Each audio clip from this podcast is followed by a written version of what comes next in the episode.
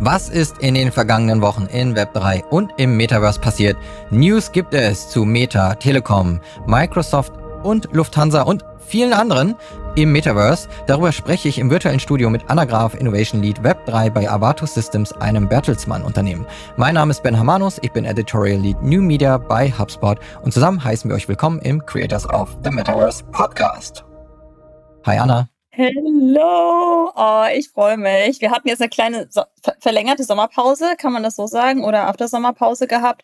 Und jetzt starten wir und die letzte Woche und die letzten Wochen waren einfach nur super exciting, Ben. Und wir versuchen das jetzt mal alles irgendwie unterzukriegen, sodass die Leute auch einen Mehrwert davon haben. Sommerpause klingt fast fast falsch, weil das klingt so, als wäre nichts passiert oder als hätten wir einfach nee, nur so viel Urlaub gehabt. Hatten wir nicht. Also wir waren auch mal im Urlaub. Aber es ist ganz viel passiert und eigentlich ähm, war es einfach nur schwierig zusammenzukommen, weil wir beide mal hier und mal da waren und äh, teilweise äh, auch, äh, ja, ich war mal in Boston eine Zeit und so weiter für, für HubSpots Inbound. Wir beide waren viel unterwegs und darüber werden wir auch gleich noch ein bisschen mehr sprechen. Und damit wir das auch alles hinbekommen, Anna, wir steigen direkt mit Meta ein, weil das ist ja eigentlich so das, das heiße Ding, was gerade in den letzten Tagen irgendwie gelaufen ist, wo es viele News gibt zu Meta. Und ich würde sagen, willst du einfach mal einsteigen und deine Eindrücke von der Show von Mark Zuckerberg auf der Bühne, der wieder viele Produkte vorgestellt hat und viele Dinge, die sie in Zukunft rausbringen wollen, geteilt hat. Was ist dein Eindruck? Ich, ich muss mit einer kleinen Entschuldigung starten. Ich war nämlich in Wien und habe da wirklich den Stunden voll, der Head of Design von Meta Global ist, getroffen und war sehr unzufrieden mit dem, was Meta macht. Und bin jetzt der letzten Tage echt super positiv überrascht, was, was alles passiert ist und gefühlt auch so ein bisschen plötzlich, weil ich bin ja jemand, der schon oft mal sich so eine VR-Brille aufsetzt und man kennt ja, wenn man hier in dem Podcast ein bisschen so mithört, äh, so, so meine Skeptik gegenüber den Produkten und dass ich bisher nicht so begeistert war. Ich glaube, wir sehen gerade einen sehr großen Sprung. Noch mehr als die Keynote hat mich das Interview mit Lex Friedman übrigens beeindruckt, wo die beiden als Avatare im Metaverse sitzen. Und natürlich, ich, ich habe mir die Ray-Ban vorbestellt, um, um ehrlich zu sein. Also, oh, auf, äh, auf, die müssen wir nochmal zu sprechen kommen. Ich habe da gemischte also Gefühle. Halt, wie gesagt, aber, aber also ich sagte warum. Für mich waren das so die ganz großen äh, Takeaways äh, von, von, von dem, was passiert. Es geht zum ersten Mal wirklich voran. Wir sehen auch Anwendungen, die tauglich sind für die Normalverbraucher, die meiner Meinung nach einen Mehrwert bringen, selbst wenn jetzt die erste Version noch nicht so cool ist. Ich habe ja immer gesagt, äh, Sonnenbrillen trage ich sowieso. Ich bin gespannt, wie sie sich anfühlt. Ich werde es auf jeden Fall einmal austesten und ich weiß, Integration so ist noch nicht so super, aber das ist für mich gerade einfach die Journey, wirklich nochmal mit einer verbesserten VR-Brille rauszukommen, dann über KI das Ganze noch nutzbarer zu machen, auch was die Informationen angeht und jetzt einfach die Produkte auch in der Price Range zu haben, wo doch mehr Leute dran teilnehmen können, gerade im Vergleich zur Apple Vision Pro. Ja, das waren für mich jetzt so die, die, die Highlights. Also, ich glaube, ich, wo man zustimmen kann, ist, mehr Menschen können teilnehmen. Ich glaube, das war auch ein ganz guter Satz, der gebracht wurde oder sehr bewusst gebracht wurde, war the first mainstream mixed äh, reality headset. Da sind ja schon so ein paar Seitenhiebe immer wieder Richtung Apple auch gewesen. Das fand ich sehr interessant. Und die waren, finde ich, nicht unbegründet. Also zum einen zu sagen, ja, um, ähm, The First Mainstream ist nun mal so, dass wenn jetzt von Apple das Gerät kommt, äh, es sicherlich nicht das Mainstream-Gerät sein wird in der ersten Version. Rein preislich gesehen schon gar nicht.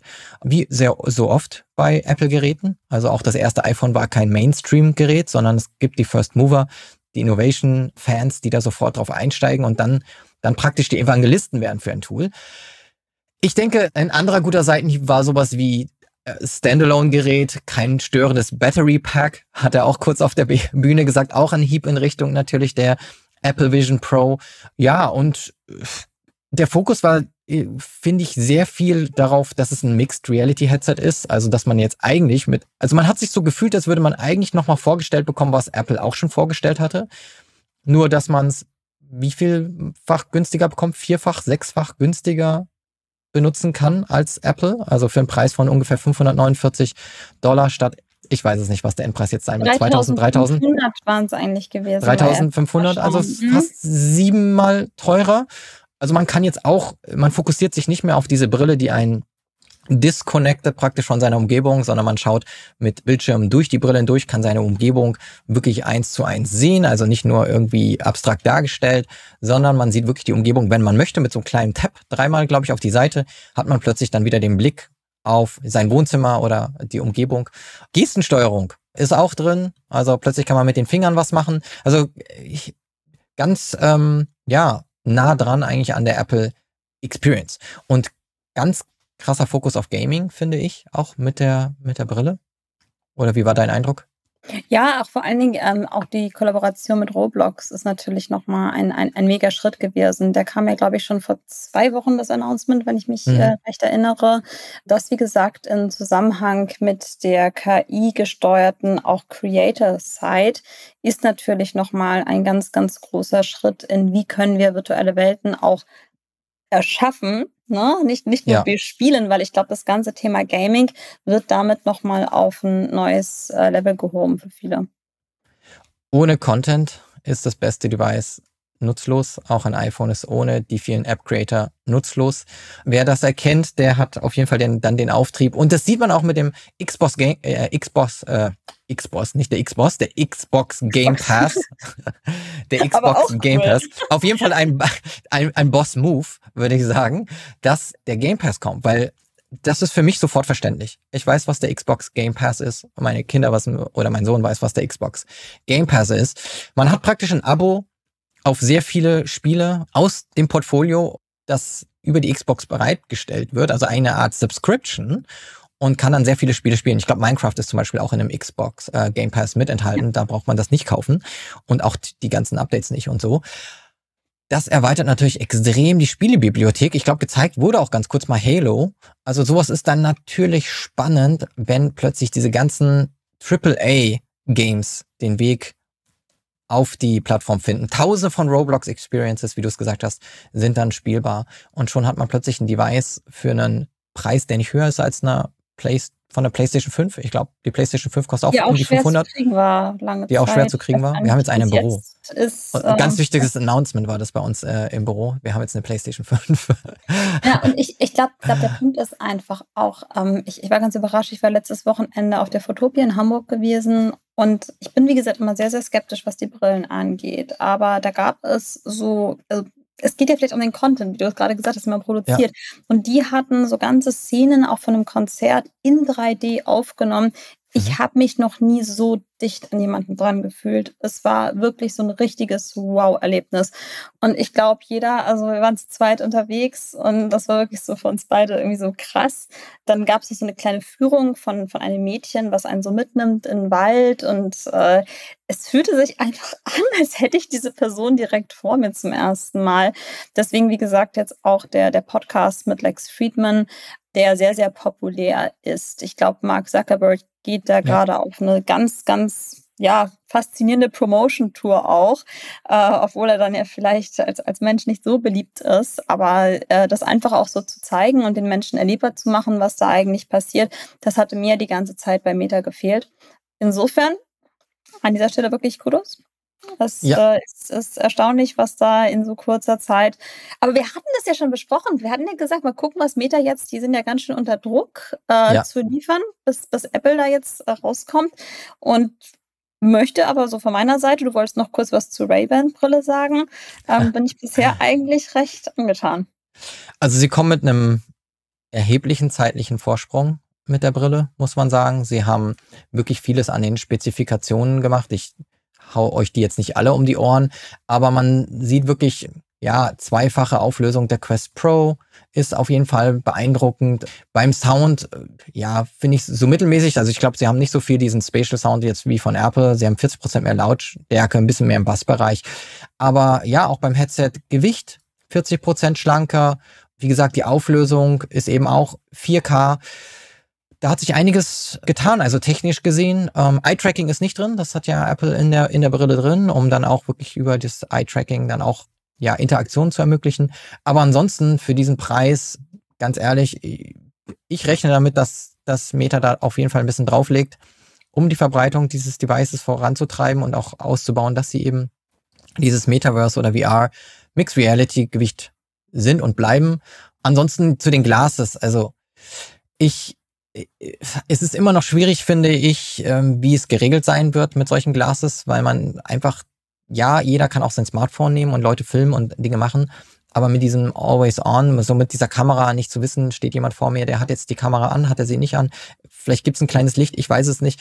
Aber die, die Use Cases, so man trägt die dann irgendwie beim Tennis spielen und man hat genauer oder beim, ähm, wie heißt das jetzt, äh, der neue Trend ist ja nicht mehr Tennis, sondern Paddle. Dieses, ähm, genau, da äh, hat man dann genau gesehen, dass die Linie irgendwie getroffen wurde oder nicht getroffen wurde. Oder man kann sich äh, kann beim Grillen dann irgendwie die Information bekommen, ob. Beim ob, Sport Sonnenbrillen tragen, das, das, ist aber ja, auch irgendwie neu, ne? Das ist ein bisschen sch sch schwierige Use Cases. Oder wenn man mit der Partnerin auf der Bank sitzt äh, und eine Diskussion hat, die Information dann direkt auf Google irgendwie oder über eine Suchmaschine abzurufen oder über diesen Assistenten. Hm. Ich habe eher so gedacht, also ich glaube, so als Creator finde ich das eine spannendere Brille zu sagen, okay, pass auf, keine Ahnung, heute führe ich einmal durch die Messe und anstatt hier mit diesem Smartphone in der Hand rumzulaufen, trage ich eine Brille, weil dann hat man wirklich so diesen Blick, den ich auch habe. Ich glaube, es gibt sehr viele Creator-Use-Cases und es ist ja auch ein Livestreaming enthalten, was ich sehr spannend fand, direkt Wir zu Instagram. Wir sind ja auch Creator, Ben, das muss man dazu sagen. Also ja. insofern ist es vielleicht gar nicht so verkehrt. Ich bin ja sonst immer nur jemand, der Selfies macht und für ja. mich ist es dann schon vielleicht ganz nett, auch mal den Blick nach vorne zu haben. Ich bin, ich bin gespannt auf die Fotoqualität. Ich möchte eine Sache dazu sagen. Man ist natürlich verantwortlich, Leute auch zu fragen, ob man deren Bilder benutzen darf. Das ändert sich für mich nicht. Also das habe ich gemacht, wenn ich mit dem Handy fotografiert habe. Ja. Ich finde das Gleiche, und das geht ja so ein bisschen an die Ethik von uns allen, muss man auch tun, wenn man jetzt die Brille benutzt. Ich sehe es einfach nur als quasi anderes Device an, was uns aber von, von jedem Persönlichkeitsrecht nicht enthebt. Also da bitte ich einfach, wer, wer, wer das nutzt, ähm, genau solche Rechte zu wahren, wie du das beschrieben hast. Man möchte es ja selbst auch nicht, dass man unbeobachtet einfach gefilmt, fotografiert wird und das dann irgendwo auftaucht. Aber das Problem haben wir mit Social Media ja grundsätzlich schon gehabt. Insofern ist es vielleicht nur eine Erleichterung, das quasi schneller zu machen, so wie früher mit ja. diesen Gadgets, so, so eine Spionage-Gadget, äh, ja, ja. was es ja auch schon immer gab. Also wer das möchte, klar, der kann das machen. Ansonsten würde ich einfach sagen, ich, ich hoffe, es erleichtert mir so ein bisschen, dass ich nicht immer das Teil in der Hand haben muss, es wirklich einfach direkt vor den Augen habe. Und was ich auch ganz spannend fand, war die Translator-Funktion. Mhm. Mm, das da bin ich sehr neugierig drauf, wie gut die funktioniert gegebenenfalls. Das wäre schon toll, irgendwie mit Leuten, keine Ahnung, zu sprechen, die vielleicht auch nicht Englisch können. Man kommt ja auch immer mal wieder an, an Orte, wo jemand vielleicht nicht unbedingt Englisch perfekt spricht. Und ja. insofern auch zu einer besseren Kommunikation damit beizutragen. Und natürlich Städtetouren das ist ja, wie gesagt, ich gehe ja immer so von meinen Highlights aus, wenn ich da Empfehlungen kriege, ne, und das direkt halt vor meinen Augen habe, anstatt jedes Mal auf das Handy gucken zu müssen, wäre das natürlich perfekt. Ich glaube, was es noch nicht hat, das war so immer mein Wunsch, dass es mir einblendet, ähm, wer da jetzt vor mir steht und ähm, woher ich den von LinkedIn kenne. Das wäre ein totales Highlight für mich, aber vielleicht kommt das ja noch. Es wäre hilfreich, diesen Moment kennen wir alle, wenn man dann begrüßt wird und die Info nicht mehr gerade aus dem Kopf abrufen kann. Vielleicht hilft uns da dann Metas AI Assistant. Da haben sie ja wirklich einiges äh, an AI-Lösungen vorgestellt, auch AI, die dann dafür sorgt, dass man virtuelle Spielewelten bereichern kann, eben mit AI-Avataren, die dann für mehr Interaktion sorgen und auch nicht für vielleicht die immer selben geskripteten Reaktionen. Also spannende Dinge, die da passieren, wie auch AI und Metaverse zusammengeführt werden und auf jeden Fall die MetaQuest 3, muss ich sagen, hat bei mir sehr viel Lust ja, hervorgebracht. Auf Hast den, du die äh, jetzt schon bestellt, während ich die Ray-Ban habe Nein, habe ich noch nicht bestellt, aber ich, ja, ich glaube, es wird, wird passieren. Ist ja Arbeitsmaterial passieren. eigentlich, oder? Ja, natürlich. Ich muss, ja, eigentlich muss ich mir angucken. nee, ich war sofort überzeugt, muss ich sagen.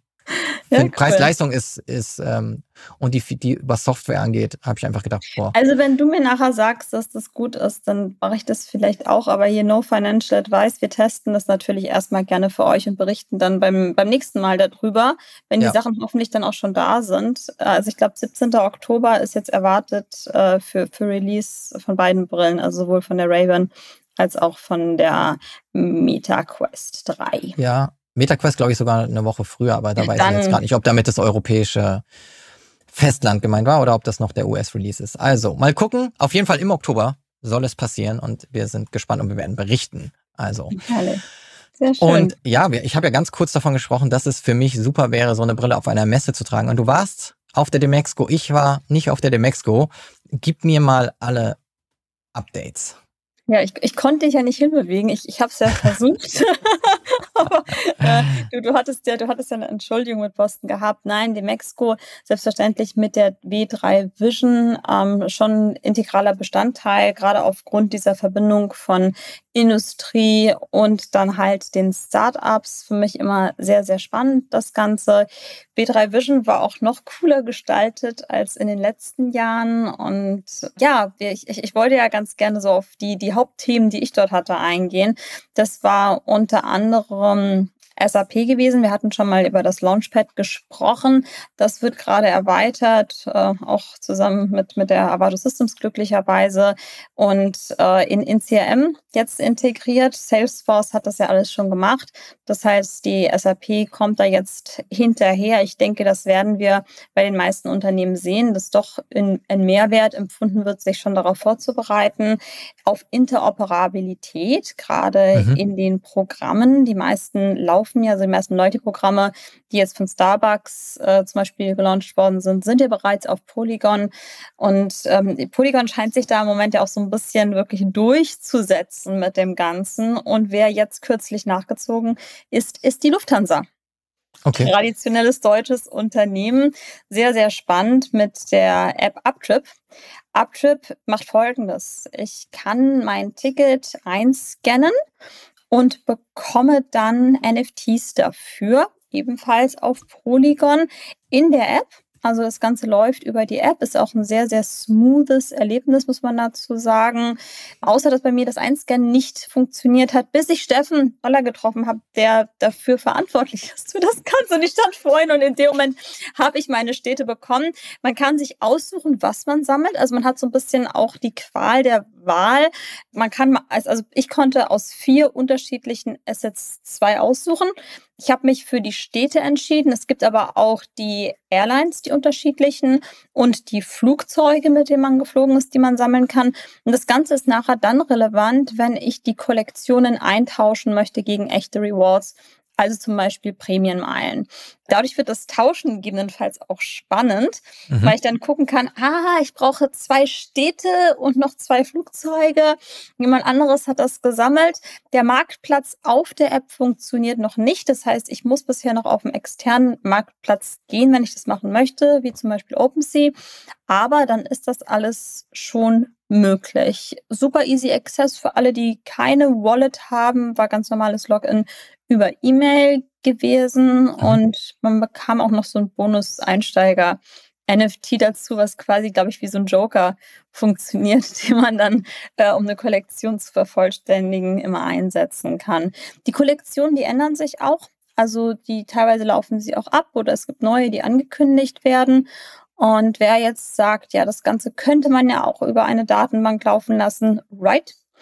Ich glaube, das Spannende ist eben, wenn man guckt, sind solche Programme nachher interoperabel, weil sich ein Unternehmen wie Starbucks mit Lufthansa einigt und sagt, wenn ich in der Stadt ankomme, dann will ich mhm. meinen Kaffee haben, gehe zu Starbucks und wenn ich dann aus der einen App einfach mein Polygon NFT burnen kann oder dort äh, eintauschen kann, da wird es natürlich interessant und spannend für Customer Journeys, die ein bisschen übergreifend sind und mehr auf meinen Alltag gehen, als darauf, was ich dem Unternehmen zu geben habe, damit es passt. Und ja, da werden wir, werden wir sehen. Wie gesagt, relativ neu dabei. Ich habe es mal einfach, ich, ich, bin, ich bin einmal geflogen, habe das eingetauscht, hat gut geklappt. Ich werde es wahrscheinlich nicht in Kollektionen umwandeln, weil ich eigentlich einfach gerne die Städte sammeln möchte. Aber da werden auch noch neue Funktionen rauskommen, dass man sich dann zum Beispiel seine World Map zusammenstellt, wo man überall gewesen ist. Für mich waren NFTs ja schon immer eher so eine Sache der, der, der Kollektion sammeln, der, der mhm. ähm, Memories, die man quasi erschafft. Und da ist Lufthansa auch darauf vorbereitet. Ja, also das Lufthansa Po-Up.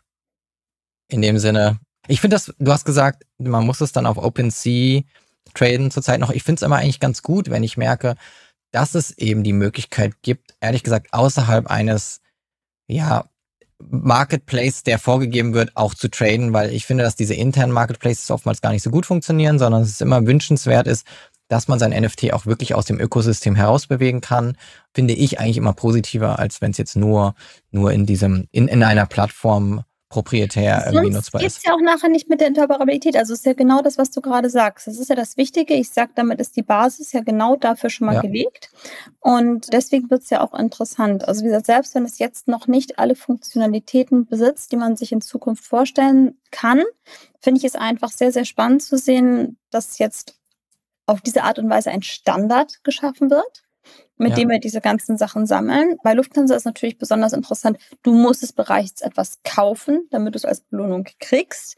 Das heißt, es ist nicht nur ein reines Marketing-Ding, sondern du wirst belohnt für den Kauf von Flügen. Insofern, wir fragen uns ja immer, ne, where's the money, wo ist das Business-Modell? Macht es hier halt viel Sinn, glaube ich, als Ergänzung zum klassischen Miles and More, das halt immer noch recht ja, traditionell ist, ich sehe irgendeine Zahl, weil ich so und so viel geflogen bin. Und hier wird es halt anfassbar. Ich habe nette Bildchen, die ich dann in, in meiner App sehen kann. Und es macht einfach, ja, ich würde sagen, so ein bisschen wie, wie, wie Krypto zu NFTs. Mir macht es etwas mehr Spaß.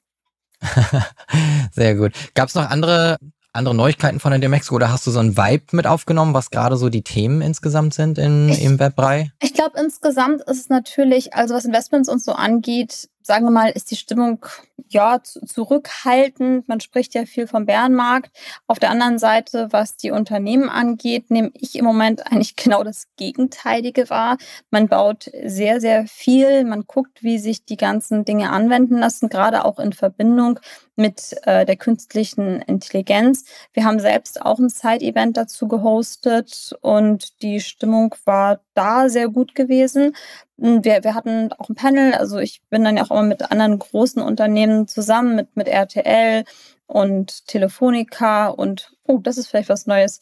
Hier, Tamaris, der Tamaris Taschen hat, der hat jetzt für die Marke Suri Frei auch eine NFT-Reihe rausgebracht, sogar mit einer super großen Influencerin, Rebecca Mir bin ja immer okay. nicht so ganz gewandt, was diese ganzen VIPs angeht, aber ich glaube, sie scheint äh, super populär zu sein. War mal bei Germany's Next Top Model dabei. Genau, und da wurde aus einer digitalen Tasche jetzt eine echte gebaut.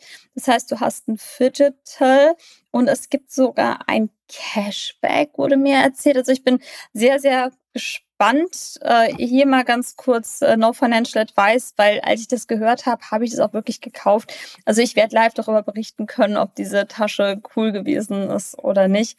Das waren jetzt noch so meine kleinen Insights. Und wir haben mit Deloitte und der Tech and Data von Bertelsmann einen Bericht rausgebracht, ein Handbook. Ich glaube, das verschicken wir sogar, wer daran Interesse hat, mit den ganzen Learnings, wie im Moment das Ökosystem aussieht und was wir in Zukunft erwarten. Dann muss dazu natürlich der Link in die Show Notes, wenn du da dann einen hast. Generell zu allen Dingen natürlich hauen wir ganz viele Links immer in die Show Notes, sodass ihr euch wirklich da selber nochmal tiefer in die Sachen reinarbeiten könnt. Dann schließen wir Demexco ab ja, ganz liebe Grüße, wie gesagt, an das ganze W3-Team, was dort ja. wirklich die Visionen offen hält, viele Menschen zusammenbringt. Also Victoria nochmal so als meine Heldin ähm, ja. aus Berlin, die das dann jedes Jahr promotet und da auch wirklich im, im Berliner Raum ganz viel tut mit dem, mit dem Hub, der ja aktiv ist und dort die ganzen Developer auch vereint. Genau, Vicky Klich, sehr große Stimme im Web 3. Ihr gerne folgen auf LinkedIn, kriegt man interessanten Content, äh, gibt einen interessanten Podcast, lohnt sich auf jeden Fall und ja, so ein bisschen die Stimme der, der Industrie.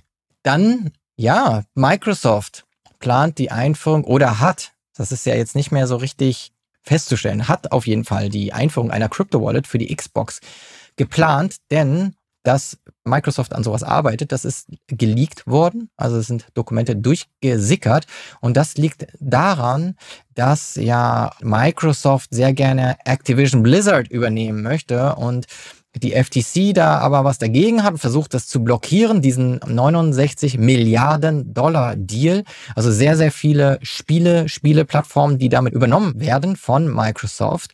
In meinen Augen immer so ein Big Move, um wirklich noch mehr ja auch Metaverse-ready zu sein mit allen Spielen, Software, Rechten die, und Intellectual Property, die man da übernimmt. Und in dem Zusammenhang sind Dokumente eben nicht geschwärzt worden und da standen sehr viele Pläne, die jetzt einfach unbeabsichtigt offengelegt wurden. natürlich nicht so toll und ähm, ja, Xbox-Chef Phil Spencer hat es dann auch kommentiert, eine E-Mail an die Mitarbeiter eben geschrieben und es tut ihm sehr leid, dass sehr viele Pläne dadurch offengelegt wurden. Finde ich auch irgendwie eigentlich bedauerlich, dass in so einem, ja, in einem Rahmen eines solchen Verfahrens dann eben die Pläne auch einfach aufgezeigt werden. Also da geht's wirklich um eine Xbox Serie X ohne Disk oder einen neuen Controller oder wann die neue Konsole auf den Markt kommen soll und eben auch diese Crypto Wallet. Aber vielleicht einfach, um darauf zurückzukommen, was denn einfach das bedeuten würde, ist, dass wirklich Millionen von Xbox-Usern, hunderte Millionen von Xbox-Usern, die könnten dann natürlich digitale Assets sich verdienen in Spiel oder kaufen und der Markt für In-App oder äh, In-Game in-Game-Mikrotransaktionen-Markt, der ist 76 Milliarden schwer, um davon mal einen Eindruck zu bekommen. Ja, also in Games, die nichts mit Krypto zu tun haben, nicht mit Blockchain, wo man wirklich, also wo auch Fortnite dazu gehört, haben wir schon öfter davon geredet, dass Leute sich einen Skin holen, dass sie sich irgendwie ein kleines Goodie holen, dass sie sich mehr Leben kaufen wollen. Also diese ganzen kleinen Transaktionen, aber auch viele Items, die man sich kaufen kann, die sind ein milliardenschwerer Markt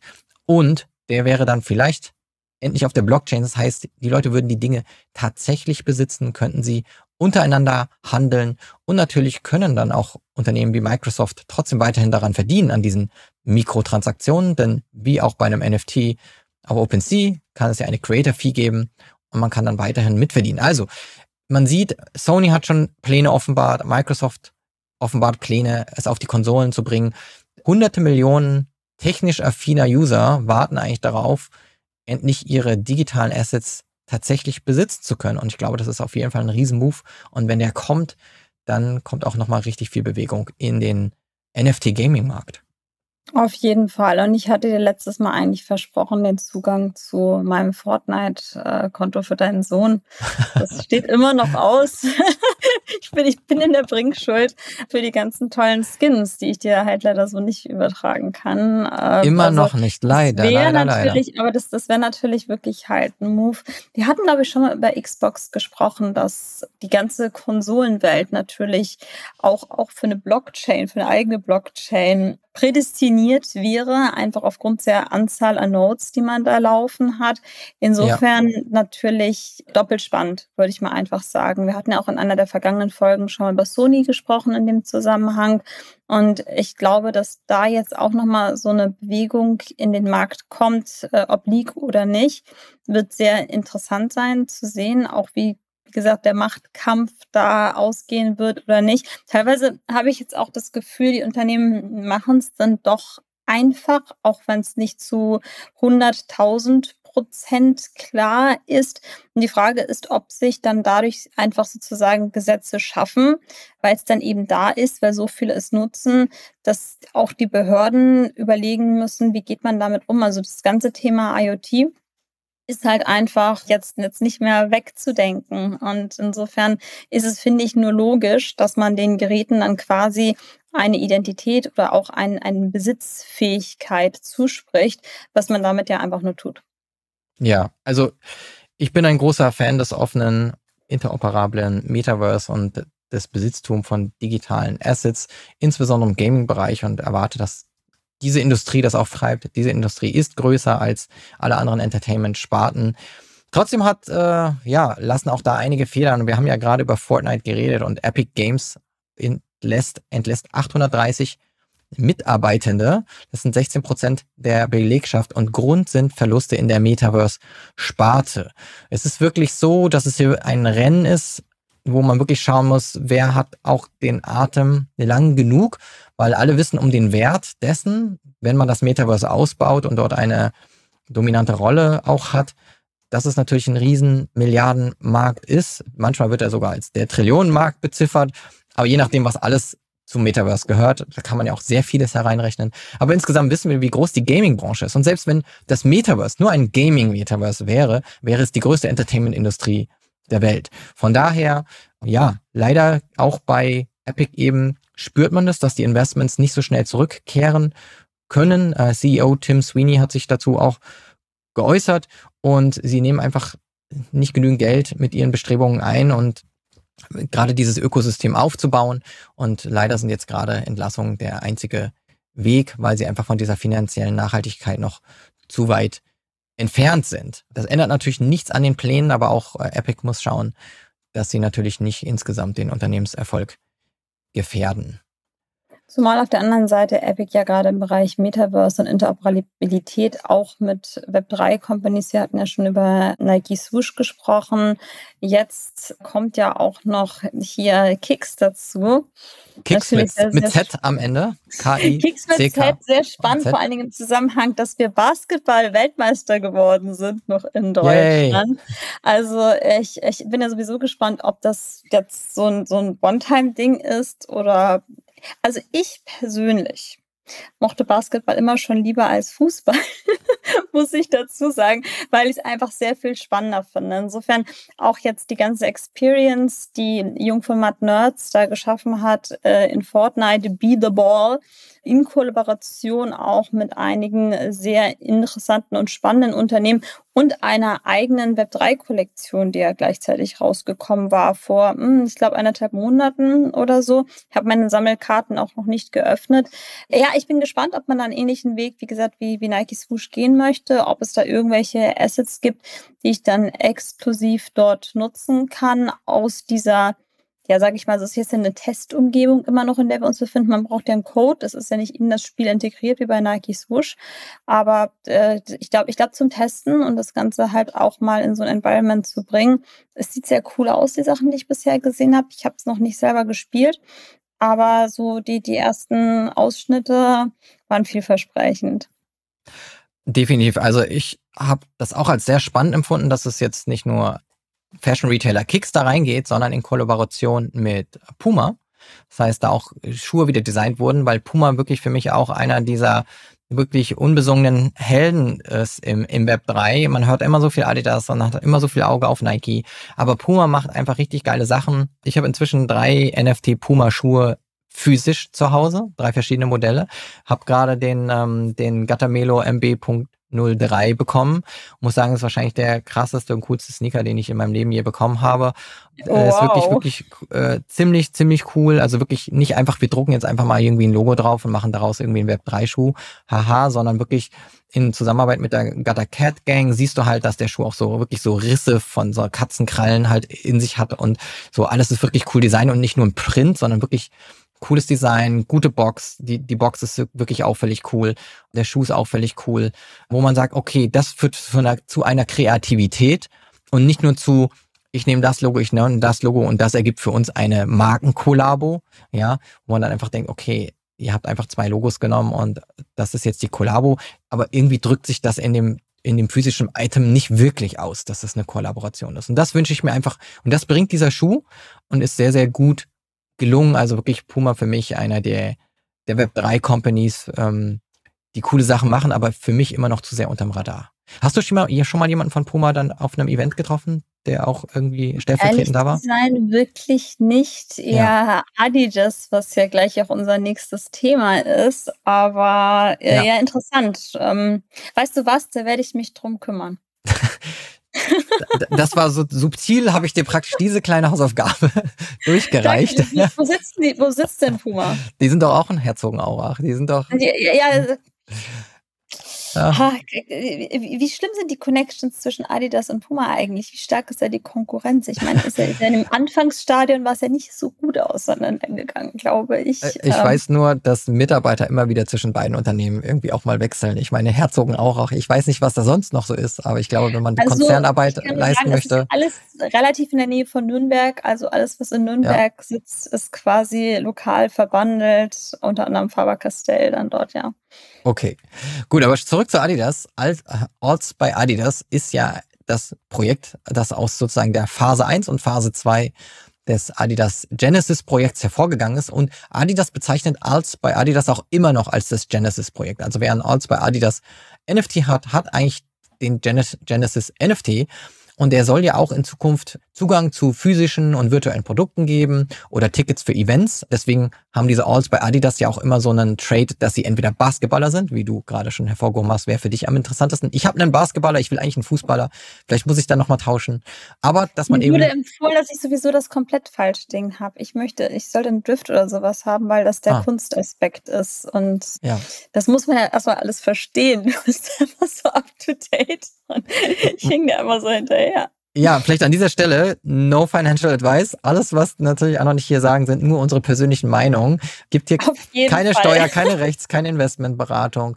Bitte macht euren eigenen Research. Nein, wirklich. Also schon überlegt, ob ich mir nochmal einen, einen anderen NFT dann dazu hole. Interessant ist, man musste die ja jetzt wirklich burnen, Phase 1 und 2. Also es gab keinen Vorteil mehr, die aufzuheben oder irgendeinen Perk, der in der Zukunft kommt, weil man diese alten NFTs noch hat. Und 20.000 existieren jetzt davon, also sind geburnt worden und die, die Frist ist jetzt auch abgelaufen am 18. September. Aber dann sind das ja alle. Das sind Dann alle. Das sind jetzt genau. und maximal, nee, ich glaube, was ich gelesen hatte, hätte es 30.000 geben müssen, weil es gab ja Phase 1 und Phase 2. Ah, okay. Das heißt, es hätten eigentlich, ich glaube, Phase 1 waren es 10.000, Phase 2 20.000 oder so. Und jetzt, es müssten, hätten 30.000 werden können und es sind noch 20.000 übrig, was ich immer noch verdammt viel finde. Weil es gar nicht so leicht ist, in den jetzigen Zeiten, finde ich, die Community aufrechtzuerhalten und dass sie alle mitgehen und immer noch informiert sind. Du weißt ja, das Thema Info E-Mail. das Thema E-Mail und informiert sein. Man muss in den, ich habe auch gerade erst wieder in Discord reingeguckt und habe auch bei einigen Sachen wieder die Deadline verpasst. Aber bei Adidas gesehen, okay, alles richtig gemacht. Habe heute aber mein NFT umgewandelt oder mein NFT mit seinen drei Trades konnte ich in ein Rare NFT umwandeln. Ich habe mich nicht genug belesen, wie die Funktion dahinter ist und warum das so ist und warum ich das und kann. Aber ich habe jetzt ein Rare NFT von Alts bei Adidas. Von daher bin ich nicht unglücklich. Und ja, am 12. Oktober geht es dann los mit dem Swapping. Dazu kommen noch mehr Informationen. Die werden wir dann natürlich auch teilen. Aber jetzt erstmal 11. Oktober schließt das Upgrading, also euren, euren Alt mit all seinen Trades umzuwandeln in einen der, in die Raritäten, Ultra oder Rare. Und ansonsten am 12. dann Swapping-Start. Also das sind Okay, jetzt erstmal die also nächsten muss Schritte. irgendwas tun. Ich, Du musst- Du musst die upgraden, du musst upgraden. Du musst jetzt dein NFT nehmen und musst schauen, ob du die Option hast, wohl in Rare und Ultra Rare, glaube ich, zu, zu upgraden. Eins von beiden geht mit den Trades, die du haben müsstest. Mache ich das Und- wieder über die Webseite? Oder Ja, genau. Das? Das machst du wieder über die Webseite. Den Link haue ich auch nochmal in die Show Notes. Ähm, Sehr schön. genau. Darf ich noch einen Hinweis, also was ich ja auch ganz cool fand, so neben dieser ganzen, also dass es ja wirklich jetzt schon Access gab, es gab jetzt ja die erste Sneaker-Kollektion, die in der Auktion versteigert worden ist, Zusammenarbeit mit Babe und die haben ja 100 exklusive Sneaker rausgebracht in verschiedenen Größen, du konntest dann auf den einzelnen Sneaker quasi bieten und hattest auch mit einem der Alls Vorteile, hast nämlich 10% Reduction bekommen Okay. wenn du damit geboten hast. Lief ganz interessant. Also alle Herrengrößen liefen gut, alle Damengrößen eher nicht so sehr, Okay. ähm, habe ich gehört. Aber insgesamt, was ich besonders spannend daran fand, ist halt, dass die Organisation im Moment so arbeitet, dass man aus den einzelnen Departments, in dem Fall war das Running gewesen, die Leute holt, an diesen Projekten mitzuarbeiten. Shoutout an Stefan Münchmeier, der das alles wunderschön erklärt hat bei uns und dadurch quasi in den Gesamtkonzern, würde ich sagen, das Ganze so reinwachsen lässt. Und das finde ich, das finde ich sehr, sehr gutes Learning, muss ich sagen, dass man nicht diese separate Abteilung einfach nur hat, Ja. sondern jetzt den einzelnen Departments sagt, ne, was, was könnt ihr beitragen, was hättet ihr für ein Projekt und wie können wir das in die Gesamtjourney integrieren? Nochmal ganz kurz zur DM, zur, zur, zur DM, zur Domain. Heute habe ich so ein paar Versprecher drin. Also, die ist collect.adidas.com. Ich habe nämlich zuerst auf diese slash Motel Seite geguckt. Da war ja diese Story mit dem Motel. Und die Mhm. gibt's gar nicht mehr, die URL. Da war ich auch kurz irritiert. Und weißt du, im Crypto-Space ist man ja immer gleich super irritiert, wenn irgendeine Domain verschwunden ist. Und dachte ich, Buch, Projekt verschwunden? Nein. Es ist äh, einfach ein Slash weggenommen und dann war es collect.adidas.com. Und dort kann man seinen Trade dann upgraden. Also, das jetzt bitte machen bis zum 12., wenn man eins der, eines dieser NFTs hat. Ähm, meine Barbie, Mattel Barbie Journey geht weiter. Übrigens sind Sticker angekommen. Ich habe ähm, hab Boss Beauties Barbie-Sticker bekommen. Da gibt's ja eine Kollaboration. Ich habe schon überlegt, Anna, ob ich dir welche schicken soll, weil du hast mir letztes Mal gesagt, dass du so ein Fan bist irgendwie und das so cool findest. Und ich finde den Sticker so cool. Ich bin Barbie OG. Du, Barbie OG. und ich dachte, Experts genannt haben. Ja, und ich glaube, ich, ähm, ich wollte mir eigentlich so einen Sticker mal auf meinen Laptop machen, um auch so ein bisschen Boss Beauties hier Ambassador zu sein. Und fand das auch einen coolen Sticker. Kann dir auf jeden Hast Fall mal welche rüberschicken. Hm? Hast du es denn, hast du es denn jetzt drauf gemacht bei dir? Nein, habe ich noch nicht. Und ich warte jetzt noch, ich kann dir sagen, warum meine Barbie, Boss Beauties Collab Barbie nicht angekommen ist. Ich habe auf meiner Kreditkarte gesehen, dass immer wieder jemand versucht, was abzubuchen. Globale ja. stand da. Mehr stand da nicht. Und ich denke immer wieder, ey, irgendjemand versucht irgendwie von mir 10 Euro irgendwie zu kriegen. Ich weiß aber nicht warum und wo das herkommt. Und dann war das für die Versandkosten. Aber es hat so viele Wochen gedauert, bis die das belasten wollten, dass meine Kreditkarte das immer wieder zurückgewiesen hat. Und dann hat mich Mattel irgendwann angeschrieben und gebeten, bitte nochmal die Kreditkartendaten einzugeben. Und okay. jetzt wird's losgeschickt. Also mein Barbie-Abenteuer geht jetzt, glaube ich, auch schon irgendwie neun Monate oder ein halbes Jahr oder so. Und äh, vielleicht werde ich sie wirklich irgendwann in den Händen halten und dir präsentieren können.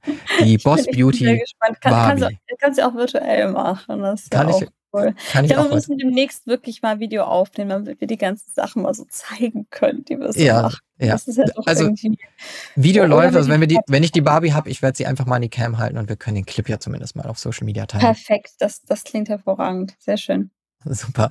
Dann mein anderes Abenteuer. Ich hatte mir diesen The Flash Movie geholt im Warner Bro Brothers Movieverse. Und ich habe ihn auch Rare wirklich. gekriegt übrigens. Ach, du hast einen geholt? Du hast Rare? Ja. Ich habe so ein simples Common. Ja, aber Hm. hattest du nicht auf. Ach nee, stimmt, du hattest auch revealed, ne? Du hattest dich auf Ja. den zweiten geholt, ja. nee, hm. habe ich nicht gemacht. Genau, ich habe auch normal. Du hast es auch ausprobiert. Hast du es? Ich habe jetzt ja zwei Filme sogar. Ich habe Lord of the Rings hatte ich auch schon geholt Hab ich auch. Direkt, genau. Das hatten wir letztes Mal besprochen. Und ich glaube, ich habe sogar bei beiden Rare gezogen, um ehrlich zu sein. Was jetzt ja erstmal keinen Vorteil bringt. Das ist halt einfach das Environment, ne? Es ist ja Minimal. sonst, ist es, ist es ja kein, kein richtiger Vorteil, außer dass du ein bisschen eine andere Umgebung hast, wenn du da reingehst. Aber OMG, dieser Case ist für mich einfach einer der besten NFT-Cases, die es gibt. So war.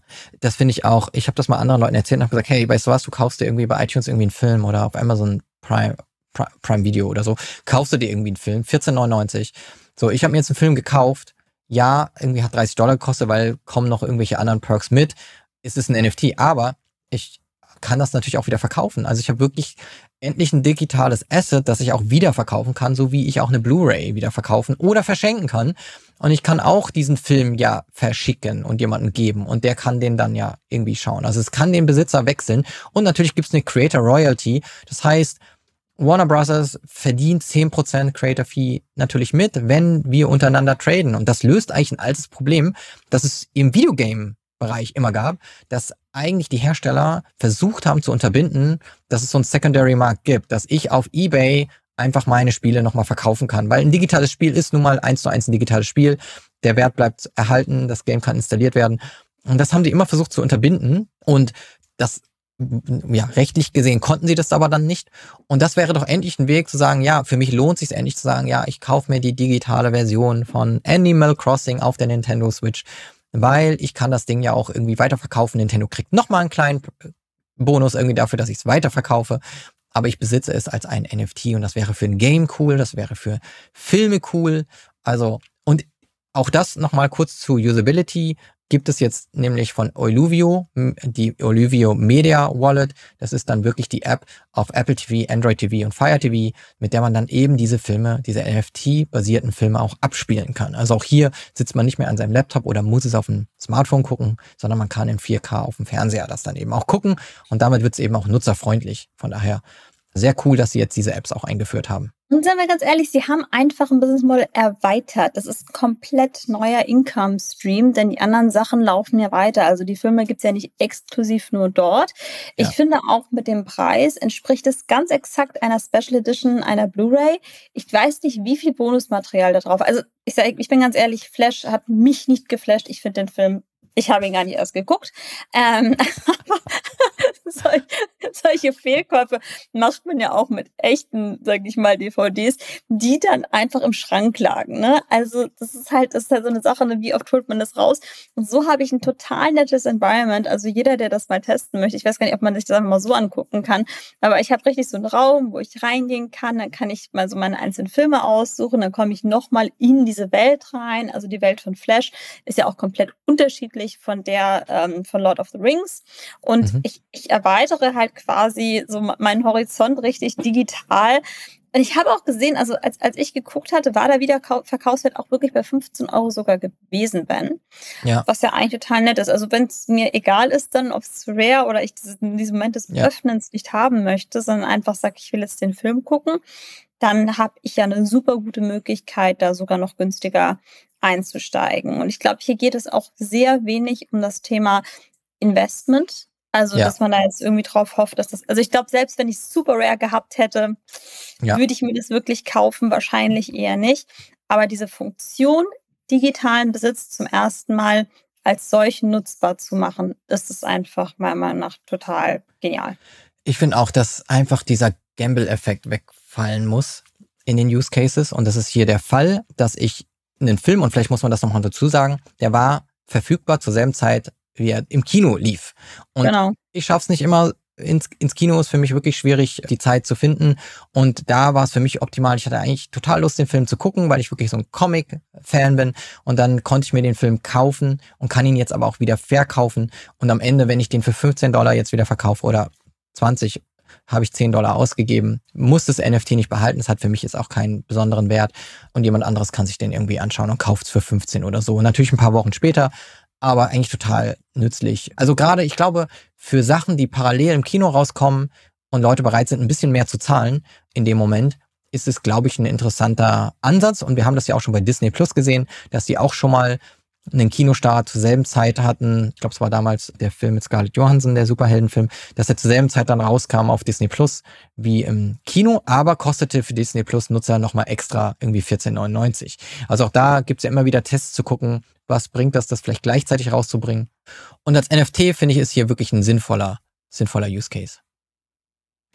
Absolut. Nicht, nichts hinzuzufügen. Das ist einer ja. meiner Lieblingscases. So wie es vorher schon übrigens das Siemens Metaverse quasi war, das jetzt, das dann jetzt ja auch gehypt wurde. Aber das hatten wir auch schon viel früher auf dem Schirm. Also wir, wir haben Sachen bisher ganz gut vorausgesehen in unserem Podcast, wenn man das mal auch so rückwärts wirkend betrachtet, müssen wir dazu sagen, ohne uns jetzt zu sehr selbst zu loben.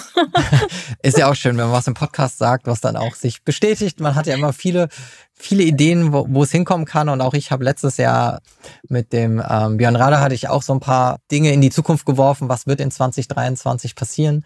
Mal schauen, wo wir da am Ende des Jahres stehen. Ich habe eine Sache in der Sportschau-App gesehen und die hat mich wirklich getriggert, weil ich da immer wieder drin bin, um zu gucken, okay, wie liefen denn so die Bundesliga-Spiele und Frauenfußball, äh, Männerfußball, alles schaue ich da irgendwie mir immer wieder an. Und dann ging es da plötzlich um eine Krypto-App äh, und nennt sich Trader. Und jetzt wirklich ganz wichtig, dass es hier kein Financial Advice ist. Also wirklich, da geht es darum, dass man nämlich sozusagen ein, einen Teil eines Spielers tokenisiert kauft. Also irgendwie, wenn ein Spieler einen Marktwert irgendwie hat, dann kaufe ich mir jetzt einen Teil davon und vielleicht mal so als, als Beispiel, wenn dein Spieler jetzt 10 Millionen gerade Marktwert hat, tatsächlich, in der realen Welt, dann beträgt der Preis für einen Token 10 Euro. So, ne?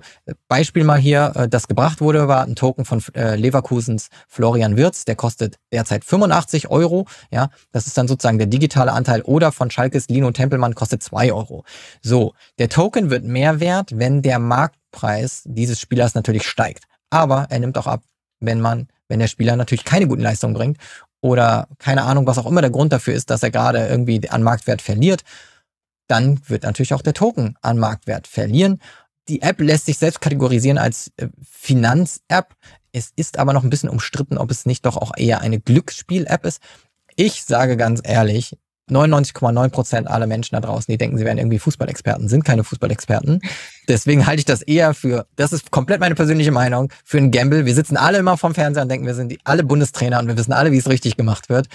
Aber die Wahrheit ist doch, dass wir ganz vieles nicht wissen und was wir vor allen Dingen nicht wissen. Und das finde ich den wichtigsten Aspekt. Ich habe keine Einsicht in die Gesundheitsdaten dieser Spieler. Exakt. Und wir wissen, was wir da draußen sehen, aber wir wissen nicht, welche Laufzeit hat dieser Spieler noch? Was läuft im Hintergrund? Wie oft wurde der behandelt, damit er überhaupt wieder aufs Feld gehen kann? Und das sind all diese Dinge, egal wie viel Ahnung ich von Fußball hätte, das kann ich nicht sehen. Und das wissen vielleicht einige Berater, das wissen einige Leute, die diese Gesundheitsdaten sehen dürfen. Deswegen gibt es ja auch immer noch mal diesen Medizincheck, bevor ein Vertrag unterschrieben wird. Und das ist, finde ich, dann schon sehr gefährlich. Klar, so ein bisschen rumzuzocken. Ich sag ganz ehrlich, wenn ich jetzt einen Anteil für einen Euro kaufe, okay, dann ist das vielleicht ein witziges Spielchen. Aber 85 Euro, da kommen wir schon in Bereiche, wo es für Menschen signifikant viel Geld sein kann, die sich erhoffen, dass der Spieler zehnmal so viel wert sein wird, hundertmal so viel wert sein wird. Und klar kann man früh Talente erkennen, aber jetzt ganz im Ernst. Wenn ich dieses Skill hätte, dann würde ich hier nicht mit Tokens rumgambeln, dann wäre ich im Fußballbereich und dann würde ich Spieler traden. Und zwar echt. Ja, also wenn ich wirklich wüsste, dass sich jedes Mal das so bestätigt, einfach nur für alle mal da draußen, wenn ihr das wirklich könntet und könntet, dann würdet ihr vielleicht im Bereich Fußball arbeiten. Von daher halte ich es schon für sehr schwierig und umstritten, damit erfolgreich zu sein. Aber jeden das seine. Und ich habe auch schon Fußballprojekte, wo man so ein bisschen geknüpft war an den Fußballsport verschwinden sehen, wo man in irgendwelche Trikots investiert hat, wo man in ein äh, in ein VIP-NFT investiert hat, um dann in der VIP-Launch in manchen Fußballstadien in, äh, in der Bundesliga zu sitzen und dann ist das Projekt einfach pleite gegangen. Also ich wäre sehr vorsichtig mit diesen Investments in solche Apps ich verstehe das Prinzip und es ist, klingt auch sehr spannend, aber gleichzeitig ist es auch, ja, finde ich, ein gefährliches, für mich sehr risikobehaftetes Investment. Also insgesamt sind das ja, wir haben ja gerade darüber gesprochen, investmentmäßig würde ich sagen, sind wir auch ein bisschen so eher auf der Schiene, nicht zu gucken, was das Investment ist, sondern was der Use Case der ganzen Produkte ist. Wir hatten in einer letzten Folge über Fans gesprochen, mit ZZ, glaube ich, am Ende die mhm. ja eine ähnliche Strategie verfolgen. Das war jetzt zusammen mit Sport 1. Ich glaube, wir sehen das im Moment relativ viel. Für mich ist es so eine Extension der klassischen, ja, wie du das gerade sagtest, so, so, so Wettbewerbsspieler, die einfach sagen, okay, Quote ist so und so, ich setze jetzt da drauf und ähm, man, man, man versucht halt zu gambeln. Das Gleiche, hier ist es vielleicht ein bisschen anfassbarer, weil ich in einzelne Personen reingehen kann. Ich glaube, das ist auch so ein bisschen der, der Reiz oder das, das Neue an, an diesen ganzen Sachen, wenn ich sage, ja, wow, ich mache das ja für eine VIP-Lounge oder wow, ich habe hier das Trikot oder den Spieler. Und da kommt dieses, dieses, man will den Leuten dann doch nahe sein, weil man dieses ganze Thema Fandom einfach so in den Vordergrund stellt, mehr zum Tragen als bei so einer klassischen Wett-App, wo ich einfach sage, jo, Quote 3.1, jo, ich weiß, die werden das. Äh, und ähm, da, da mache ich auf jeden Fall meinen Gewinn, weil ich kenne mich ja damit aus. Da ja. kommt das ja immer wieder und ach, nee, also kann ja gar nicht sein, habe ich doch wieder verloren. Äh, also wer, wer, wer es da nicht mitgekriegt hat, der wird es jetzt wahrscheinlich auch nicht mitkriegen. Insofern, am Ende gewinnt meistens das Wettbüro.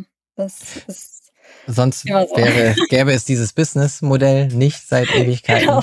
wenn es nicht so wäre, dass sich das unheimlich rentiert für die Wettbüros. Ja. Genau, ich weiß gar nicht, kriegen die Spieler davon überhaupt etwas oder sind das reine Lizenzierungen über die Vereine? Äh, über die Vereine wird es wahrscheinlich gehen. Ich weiß nicht, wie das Lizenzierungsmodell ist. Es ich wundert ähm, mich, dass eigentlich Fanzone hätte die meisten Lizenzen für die ganzen Digital Collectibles. Also es ist halt auch interessant, wie das ja. im ganzen Markt gehandhabt wird, wer da welche Lizenzierungen bekommt. Äh, das, das wird auch sowieso nochmal interessant interessant sein, wenn man in diese ganze Digitalisierung reinschaut, beziehungsweise in die Tokenisierung von Dingen, ja.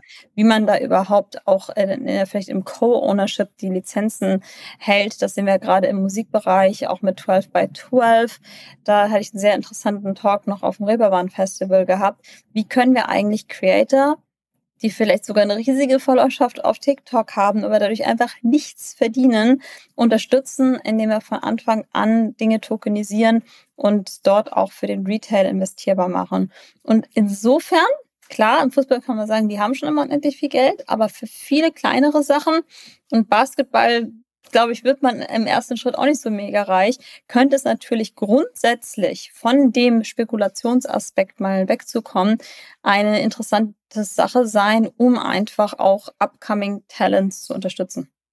Ja, definitiv. Also ich glaube, wir können hier festhalten, dass wir sehr befürworten, dass es da Bestrebungen gibt, einfach viele Dinge zu, zu digitalisieren und auch besitzbar zu machen und handelbar zu machen, ohne diesen Aspekt zu haben, immer nur Geld daran zu verdienen, also wirklich äh, diesen Gamble, diese Wette darauf, äh, schnell reich zu werden, sondern dass es einfach ganz simpel einen Sekundärmarkt ermöglicht, dass man etwas hat und sagt, ich könnte es auch wieder loswerden. Und klar kannst du damit auch einen Gewinn machen, aber erstmal habe ich etwas, das ich nicht mehr brauche, ein altes Fahrrad und ich verkaufe es für weniger Geld, aber ich kann mir dadurch trotzdem etwas Neues finanzieren. Und genauso ist es mit einem digitalen Asset.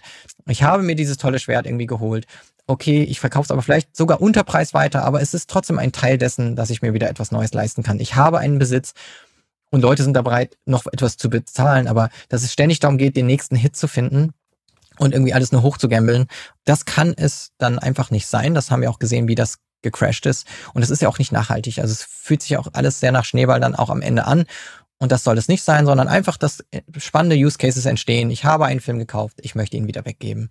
Und jemand gibt mir noch was dafür. So, das genau. ist für mich vollkommen in Ordnung.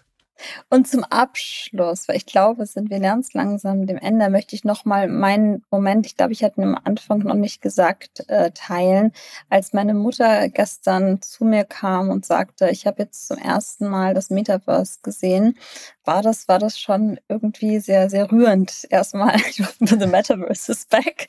Oder es, es geht jetzt erst richtig los. Und sie ist sehr, sehr kritisch. Und es war für sie das erste Mal wirklich, dass sie gesagt hat, ja, also jetzt mit Lex Friedman und Mark Zuckerberg, das hat mir zum ersten Mal das Gefühl gegeben, dass da vielleicht doch etwas kommt, was wir bisher noch nicht kannten. Und deswegen, ja, also sie, sie ist eine der größten Kritikerinnen immer. Ich kann mit ihr da auf einem sehr hohen Niveau über die ganzen Dinge sprechen. Hm? Sehr spannend, sehr ja, spannend. Ja, das, ja. War, das war für mich, wie gesagt, dann so der Moment, wo ich sage, Cool. Also man hat ja immer sich Momente irgendwie im Leben ja. und das war jetzt so einer davon gewesen, den ich glaube ich nicht so schnell vergessen werde. Ich glaube, dann ist, ist vielleicht meine kleine Hausaufgabe, ich besorge mir die MetaQuest 3 und dann stecke ich meine Mutter mal da rein und zeige das mal. Und dann berichte ich auch, was sie danach zu sagen hatte, wie sie das Metaverse empfunden hat. Und damit kommen wir zum, zum Ende des Podcasts. Anna, ich danke dir auch für die vielen Updates heute wieder und deine Einblicke. Danke, dass du hier warst. Ich danke dir, Ben. Wie immer eine große Freude und äh, das nächste Mal wieder in vier Wochen. Abonniert den Podcast, schickt uns euer Feedback und vernetzt euch mit uns auf LinkedIn, denn nur gemeinsam gestalten wir die Zukunft als Creators of the Metaverse.